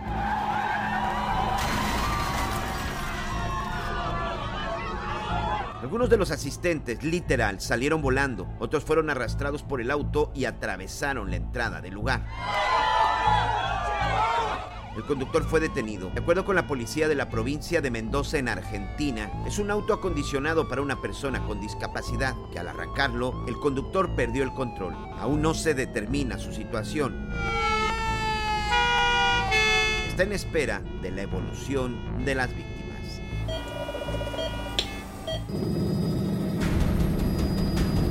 Parecía un patrullaje de rutina. La unidad de Fuerza Civil de Nuevo León recorría la zona del ejido La Canela en el municipio Doctor Cos cuando fueron agredidos. De inmediato los agentes pidieron ayuda. apoyo! Y respondieron al ataque. En cuestión de minutos llegó el apoyo por aire y tierra. Y comenzó la persecución. Los criminales trataron de escapar hasta que entraron a una zona despoblada. Momento que aprovecharon las autoridades para cerrarles el paso. En total, 11 presuntos gatilleros fueron detenidos. Se les encontraron radios de comunicación, armas de alto poder, ponchallantas y chalecos antibalas. Por fortuna, ningún agente de la Fuerza Civil resultó lesionado. El reporte policiaco.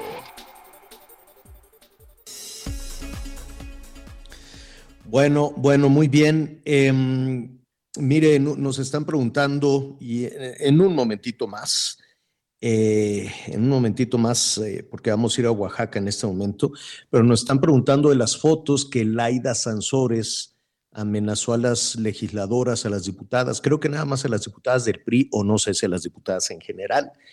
Eh, resultó ser un asunto muy polémico, eh, pues en una cuestión de violencia de género incluso, ¿no?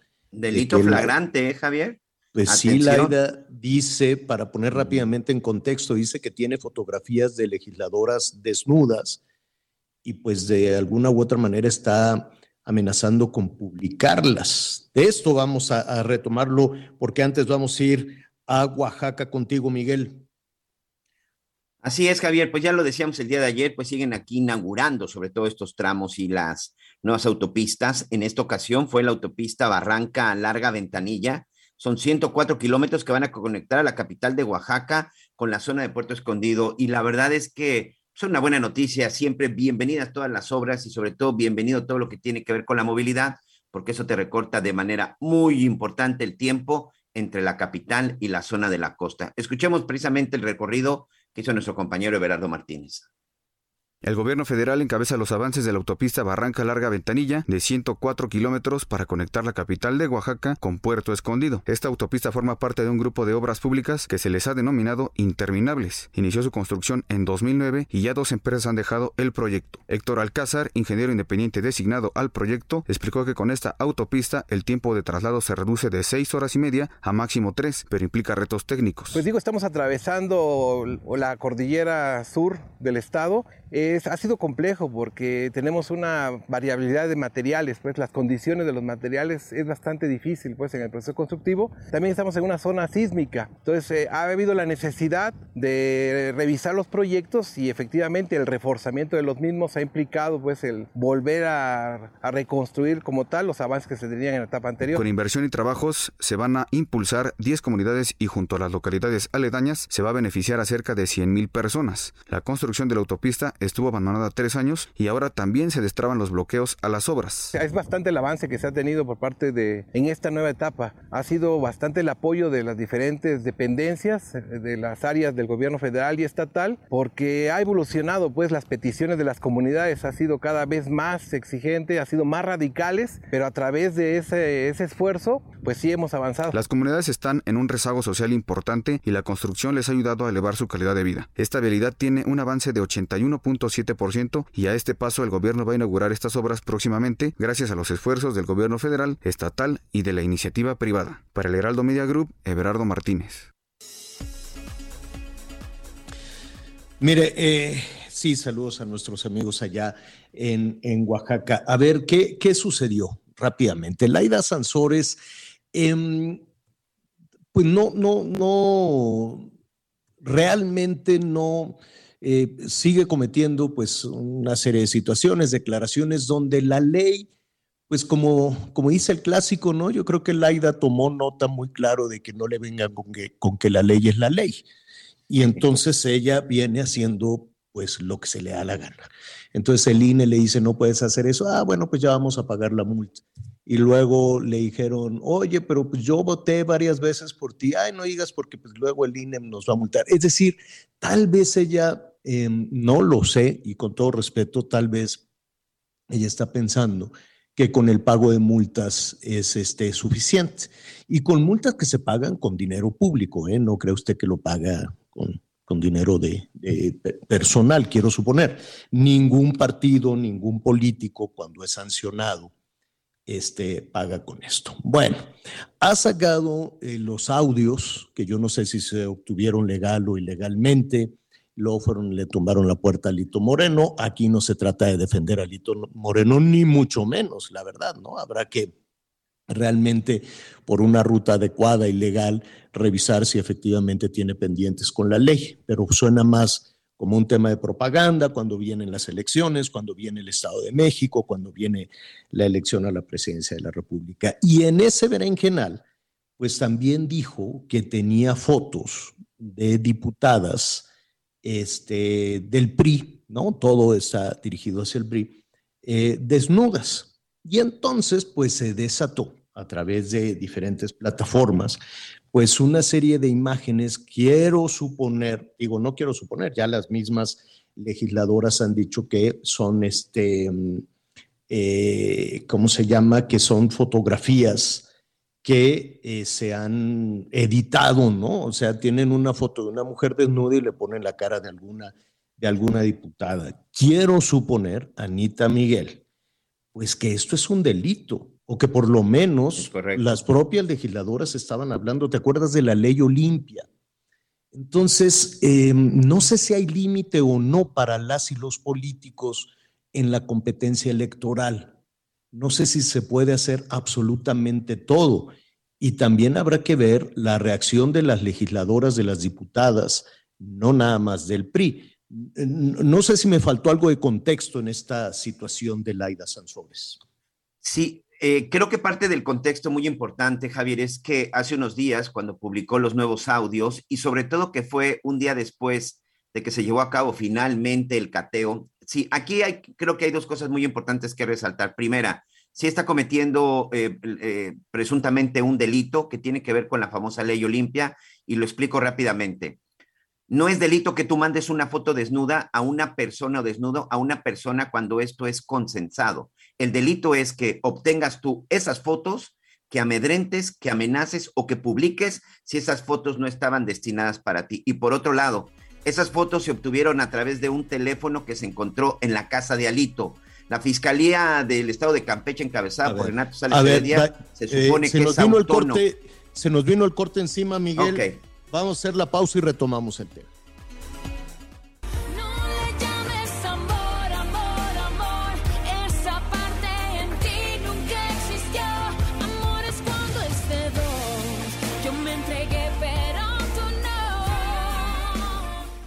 Conéctate con Ana María a través de Twitter, arroba Anita Lomelí. Sigue con nosotros. Volvemos con más noticias. Antes que los demás. Heraldo Radio, con la H que sí suena y ahora también se escucha. Todavía hay más información. Continuamos. Seguro no tiene remedio. Pues para remedios, medicamentos y más, llega el 4x3 en todo el departamento de farmacia. Y además, 3x2 en todos los detergentes líquidos. Con Julio, lo regalado te llega. Solo en Soriana. A julio 14. Aplica restricciones.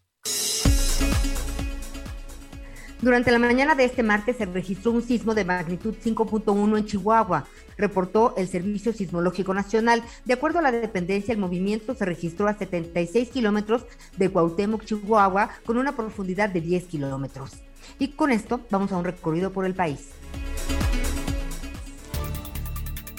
Sacando un promedio entre la cantidad de personas registradas como desaparecidas durante los últimos seis años, se tiene que en Sonora han desaparecido al menos una persona al día durante este tiempo. Sin embargo, también hay preocupación porque las denuncias han disminuido mucho los últimos años, informó el Comité Ciudadano de Seguridad Pública. Detallaron que el registro histórico es de 6.654 carpetas de investigación por personas desaparecidas abiertas, de las cuales 4.201 continúan continúan sin ser encontradas, es decir, el 63.9%. Por esto en Sonora disminuyeron las denuncias, ya que pasamos de 1078 que llegó a haber en el 2017, el año con más denuncias registradas, a solo 126 en el 2021 y en lo que va del 2022 solo hay 59 reportes. Informó desde Sonora Gerardo Moreno. En el poblado serrano de San Juanito, Chihuahua, una persona fuertemente armada ingresó a la vivienda de la doctora Maciel Mex Medina, quien laboraba en la clínica de salud de esa localidad y la asesinó con arma de fuego. Tras la agresión, el individuo huyó, no sin antes amenazar a los escasos testigos. La doctora fue trasladada a la clínica donde posteriormente falleció. Ya entrada la noche, la Agencia Estatal de Investigación de la Fiscalía del Distrito Zona Occidente dio a conocer que están trabajando en la investigación para llevar a cabo la detención del presunto homicidio de la doctora, el cual está plenamente identificado. Y con esto se reitera la creciente inseguridad y vulnerabilidad que se vive en las poblaciones serranas de la entidad. Desde Chihuahua, Federico Guevara. ¿Ya te moviste hoy? Sí cumpliste. Ya previste. ¿Ya cambiaste la chatarra por frutas? Sí cumpliste. Ya previste. ¿Ya ejercitaste tu mente? Sí cumpliste. Ya previste. ¿Ya compartiste tiempo con tu familia? Sí cumpliste. Ya previste. Con pequeños cambios todos los días haces una gran diferencia en tu salud. Ya la Gobierno de México. Bueno, bueno, a ver, entonces, em, porque empezamos a recibir muchísimas, eh, muchísimas eh, llamadas alrededor de todo esto. Mire, eh, lo que quiera lo que haga o deje de hacer una diputada, una persona, una mujer con, con, con su cuerpo, con las imágenes, en una relación íntima, en una relación personal, se tiene que respetar se tiene que respetar la intimidad, no, no es como dijo Laida, mucho cuidado con andarse tomando fotos desnudas eh, eh, y, amenazar, ¿no? Sugerir que eh, con eso la chantajean y sugerir que eso se puede filtrar. Bueno, pues es terrible lo que está haciendo la señora Sansores. Ah, no, no sé ustedes qué, qué opinan al respecto. Además, Javier, de todo este contexto y marco legal que es importantísimo, que se ejerza, que se cumplan las leyes, pues la ley Olimpia es clarísima, son unas reformas legislativas dirigidas a reconocer la ciberviolencia y sancionar los delitos que violen la intimidad sexual de las personas a través de medios digitales, cosa que se hizo.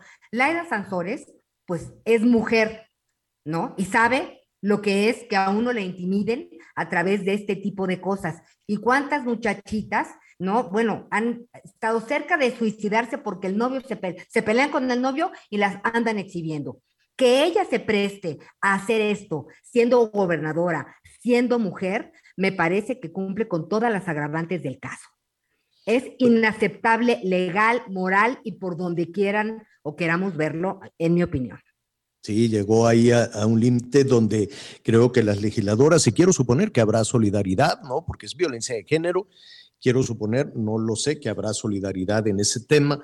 Eh, y porque... Por lo pronto ya, ya habrá denuncias, ¿eh? Por lo pronto, este, ya, ya hay dos diputadas que ya señalaron que van a presentar las denuncias correspondientes, eh, sobre todo por la amenaza. No confirmaron, evidentemente, si, si están relacionadas con las fotos, pero por lo pronto ya hay diputadas del PRI que van a presentar precisamente esta, esta denuncia en contra de la exgobernadora por el tema de la presuntamente de esta, de esta violencia de género y sobre todo esta violencia que tiene que ver que pues para muchos con el ciberbullying, pero sí, fue flagrante el delito que cometió Laida Sansores, flagrante la forma en la que amenazó eh, pues a través de las redes sociales a estas diputadas y también fue un delito la forma en la que está obteniendo estas imágenes, porque atención, estas imágenes las obtienen de un celular que supuestamente localizaron en la propiedad en donde se llevó a cabo el cateo, por lo que ella misma explicaba junto con Renato Sales Heredia, que sigo sin entender qué es lo que está pasando con el, con el fiscal, sí, sí, eh, porque ese debería de ser material, motivo de una investigación. Están como el tuit de presidencia acusando a Alejandro Moreno y a su vez ya casi, casi exonerándolo por ese grave error de dar a conocer la investigación. No, pues Sansores no debería de haber tenido acceso a esas imágenes porque se obtuvieron a través de un cateo y son motivo de una investigación. Yo no sé si a través de un cateo que encuentran un celular y la que tiene que obtener esa información es la gobernadora. No, sé si es el fiscal o quién, ¿no? Mire, gobernadora, lo que encontramos, utilícelo usted electoralmente ahora que hay elecciones en el Estado de México y ahora que va. Eh, todo se está utilizando electoralmente. Y la otra cuestión, perdón, Anita, para concluir, es que ahora las diputadas tienen que estar haciendo aclaraciones de que las fotografías que ya están circulando en redes sociales, que no necesariamente son habrá que ver si es verdad. Primero habrá que ver si es verdad que tienen fotos, fotos de las legisladoras desnudas. Habrá que ver si eso es cierto. Segundo, eh, digo, no para que se exhiban, no caer en el mismo error de Laida Sansores, ¿no? Eh, y segundo, las fotografías que ya a través de diferentes plataformas, que imagínate ahora las diputadas tienen que estar aclarando, yo no soy, yo no soy, yo no soy, y que sea una edición que ahora es, eh, y lo vamos a ver con nuestro siguiente invitado, que ahora es relativamente sencillo, pues modificar las imágenes y, una foto de una chica desnuda, ponerle la cara de una legisladora, ¿no? Oye, y luego cuando te eh, digan que es eh, pues un delito lo que estás cometiendo, retar la ley también me parece sumamente grave.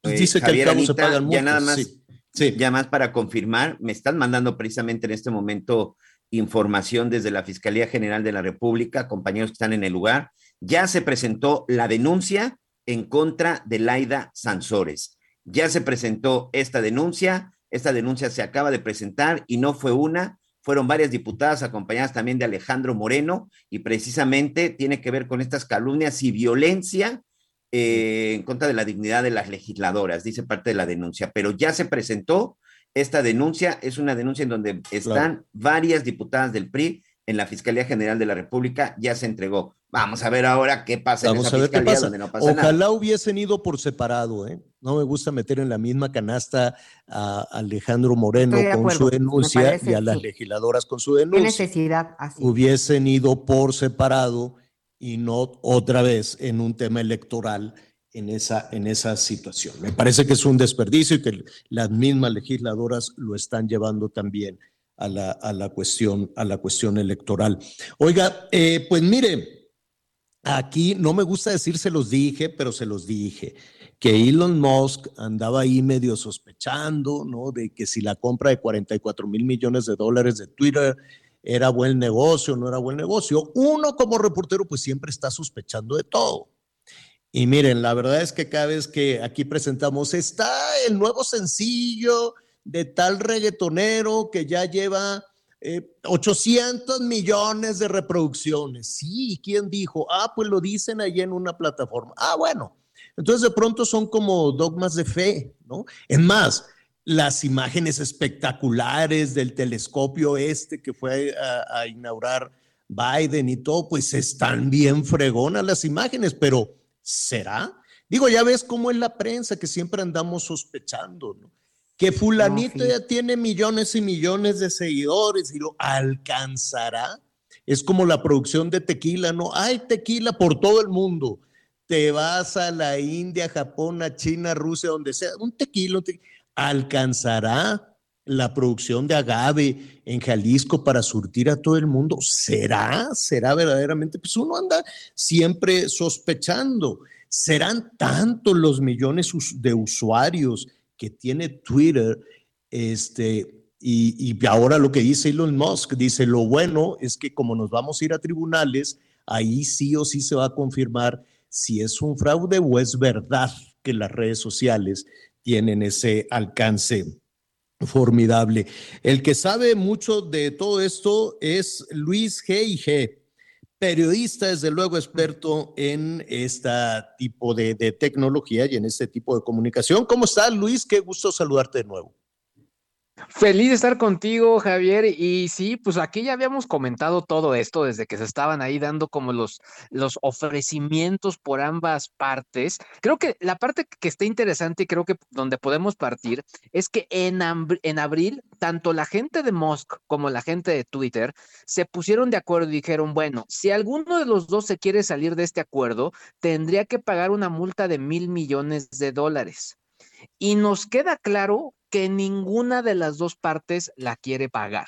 Por un lado, como tú bien describiste, Elon Musk está diciendo, ok, yo sí le entro, pero necesito que me digan que las cuentas falsas que dicen sí son en el porcentaje que ya me dijeron. Necesito que me lo comprueben. Y la gente de Twitter no le da esa información, o al menos eso es lo que han compartido tanto los abogados como los mismos eh, socios de negocio de Elon Musk. Por otro lado, la gente de Twitter dice, no, sí, realmente esa es la información y estamos dispuestos a cooperar, pero lo que no queremos es que esta negociación no se cierre. Lo que sí es un hecho, Javier, es que nos queda muy, muy claro que si esto no se cierra, quien va a perder más es Twitter. Ahora, ya con esto que ocurrió el fin de semana, cuando Elon Musk dijo, pues si no le entran o sea, si, no me dan esta información, me salgo. Ya en lo que va de estos días y estas horas, la acción de Twitter ya perdió en promedio 11%. Y la verdad es que es una afectación. Y por otro lado, los accionistas, sobre todo los, los mayoritarios, se iban a llevar una millonada con esta adquisición. Así que realmente está, está muy interesante, sobre todo porque, por un lado, es raro que una compañía ya de este nivel no quiera compartir esta información que honestamente, pues creo que el comprador, en este caso Elon Musk, pues sí la tendría que tener y sobre todo la tener muy comprobada. Eh, y esto definitivamente abre las sospechas. Lo que decía Elon Musk, no sé si, si tú estás eh, de acuerdo, Luis, que en tribunales, pues habrá una herramienta más para saber la verdad. Y, creo que la parte interesante también es entender sobre todo pues la psicología, la manera en la que trabaja Elon Musk. Esto lo compartió tal cual el domingo pasado, 11 de la noche, tiempo del centro de México, y lo compartió justo con un meme, un meme donde está su, su propia cara, donde decían, eh, más o menos se leían frases como, eh, pues decían que no lo iba a comprar, decían que no me iban a dejar, decían que no me quieren dar la información, pues ahora si nos vamos a tribunales, claro que sí me van a dar la información de estas cuentas falsas. Claro. Entonces, pues la, la verdad es que... eh, Ahora, todos sabemos de alguna manera, eh, Luis, que hay mucho de, de- de- no quisiera yo usar la palabra mentira, pero sabemos que, que- que muchas cosas están infladas. Eh, lo que comentábamos hace unos momentos, hay miles de millones de reproducciones de una canción. Bueno, o sea, sabemos que es una estrategia y nadie se va a poner a, a contar eso. O Exacto. tuvo tanto, ya abrió, acaba de abrir su cuenta y ya tiene tantos millones de seguidores.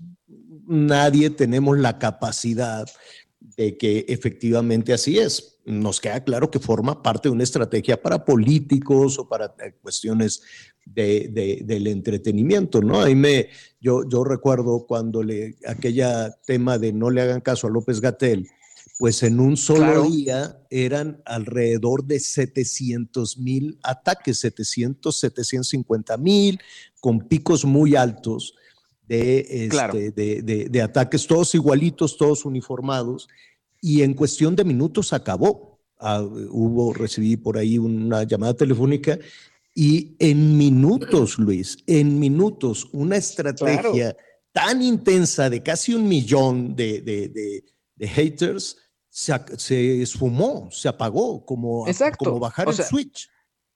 ni siquiera fue exponencial, como tú dices, fue como bajar el switch. Ahora, para toda la gente que nos está escuchando, Javier, para, para pues, la gente en cabina, o sea, yo los invito a hacer un- este ejercicio. Vayan a su cuenta de Twitter, vayan a la parte de seguidores y yo creo que de menos van a encontrar, pero de menos, y creo que me voy con bajita la mano, una cuenta podemos llamarla extraña. ¿A qué me refiero? Una cuenta donde de pronto se ve el perfil de un modelo o una modelo eh, que de pronto pues nos está siguiendo, que de pronto quizá es de otro país y que de pronto nada más tiene quizá muy poquitos seguidores o de plano nadie la sigue, sigue a muchas cuentas y también parte interesante, muy poquitas publicaciones. Estoy seguro que de menos nos vamos a encontrar una cuenta así. Y pues si esto lo multiplicamos por la cantidad de usuarios que tiene Twitter, imagínate la cantidad de cuentas falsas que, que podemos encontrar. Oye, Oye, eh, Javier. eh, sí, Anita, dime. Javier, Luis, siempre es un gusto saludarte. Fíjate que yo creo que en, en nuestra generación, ¿no? Lu- Luis es un poco más chavito, pero en nuestra generación pues, somos afortunados porque pues tenemos un pie en lo electrónico o los dos pies, pero sí venimos de una transición y conocemos pues otro mundo.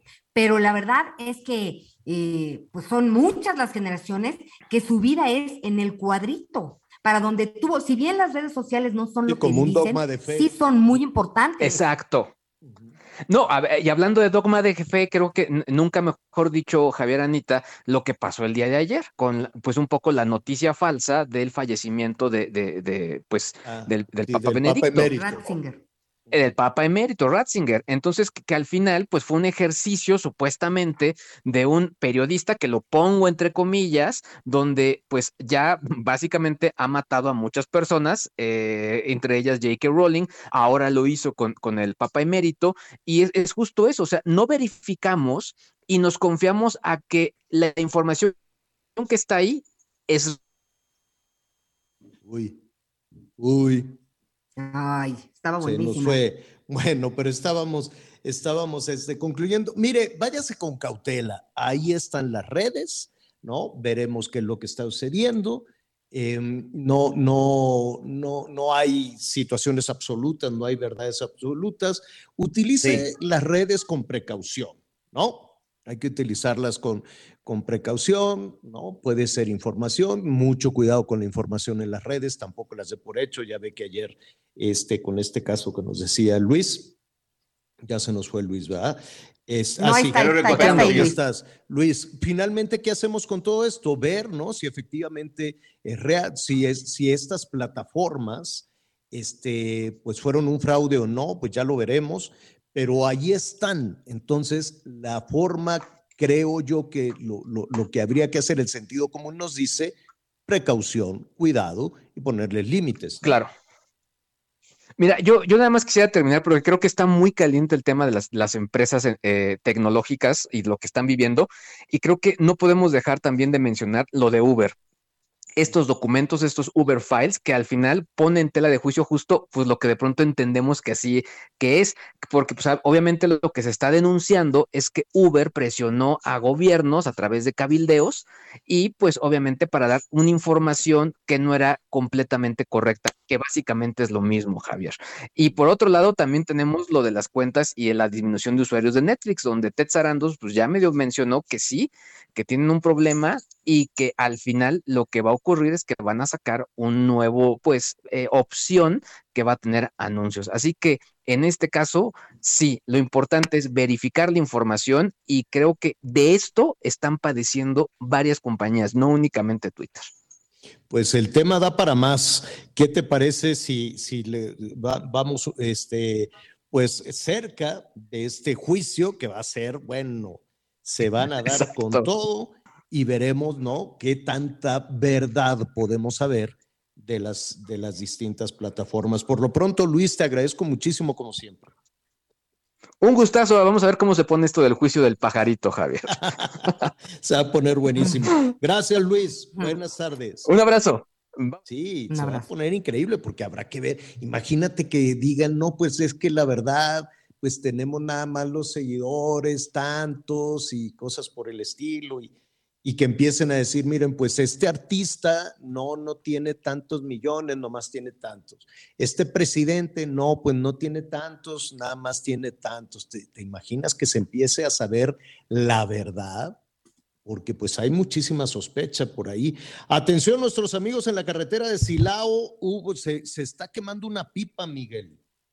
Así es, se registró un accidente en donde, bueno, pues ya están ahí trabajando, eh, incluso hasta autoridades del, del propio ejército mexicano, de petróleos mexicanos. Se registra esta volcadura y, bueno, lo que provoca un incendio. Exactamente es en el tramo de la zona de Silao a San Felipe. Hay que tener mucha, mucha precaución. Ya los bomberos, como te decía, protección civil, están operando, Javier, ya cerraron la circulación.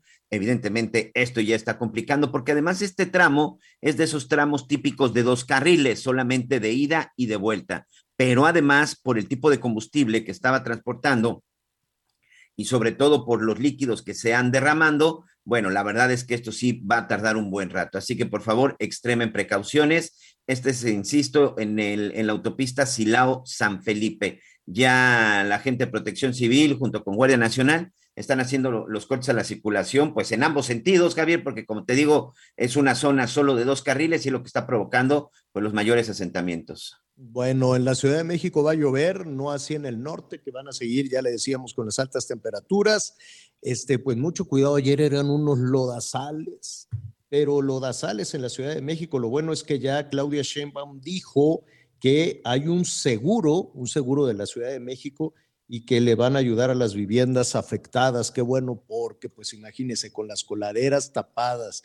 eh, en- en esta zona, ahorita le voy a decir, era hacia hacia el sur de la Ciudad de México, donde este, se registraron estas, en Topilejo, hasta un hospital se les inundó, se metió el lodo, todavía, ahorita a esta hora están batallando, imagínese que se le arruina todo y que todavía está, en lugar de estar aquí oyendo a Miguel Anita, esté sacando el lodo, viendo qué, qué es lo que van a hacer, ya por lo menos allá en San Miguel Topilejo les dijeron, esto es la alcaldía Tlalpan, que los van a apoyar, que les van a ayudar, vamos a ver, mañana le vamos a decir cuánto precisamente con cuánto los van a ayudar, pero pues habrá que tener precaución con los aguaceros y las lluvias y paciencia porque eh, lo del metro se va a tardar cuánto tiempo, Anita, como un año, ¿verdad? Ocho meses, Javier. No, bueno, Ocho meses, eh, se supone, han estado trabajando tres años, según lo que comentó la jefa de gobierno en la conferencia y en distintos mensajes, tres años para, para que sea en estos ocho meses ni un día más, ni un día menos.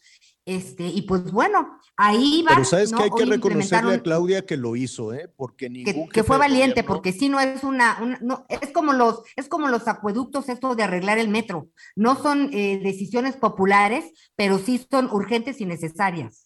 Sí, definitivamente. Bueno, ¿qué tal un cocido? ¿Qué se les antoja comer hoy? Que está, yo- bueno, si les digo cocido allá en el norte, a 45 grados, un caldo caliente.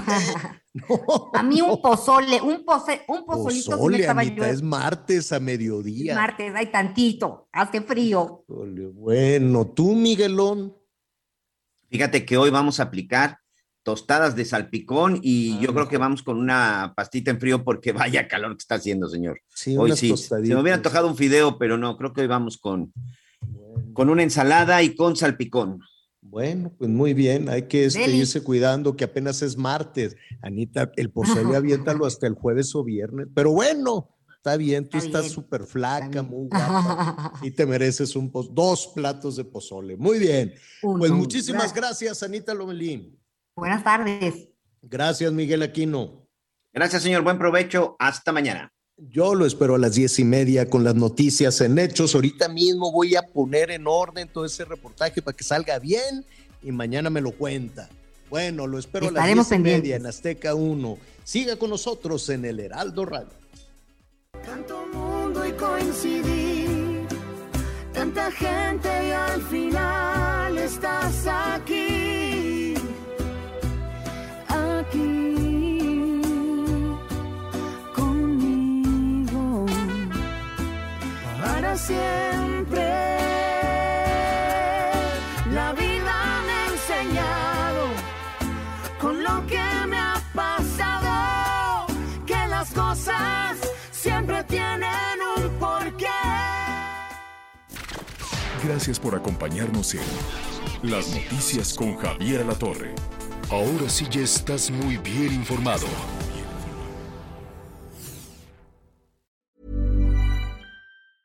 Planning for your next trip? Elevate your travel style with Quince. Quince has all the jet setting essentials you'll want for your next getaway, like European linen, premium luggage options, buttery soft Italian leather bags, and so much more. And is all priced at 50 to 80% less than similar brands. Plus, Quince only works with factories that use safe and ethical manufacturing practices. Pack your bags with high-quality essentials you'll be wearing for vacations to come with Quince. Go to quince.com slash pack for free shipping and 365-day returns.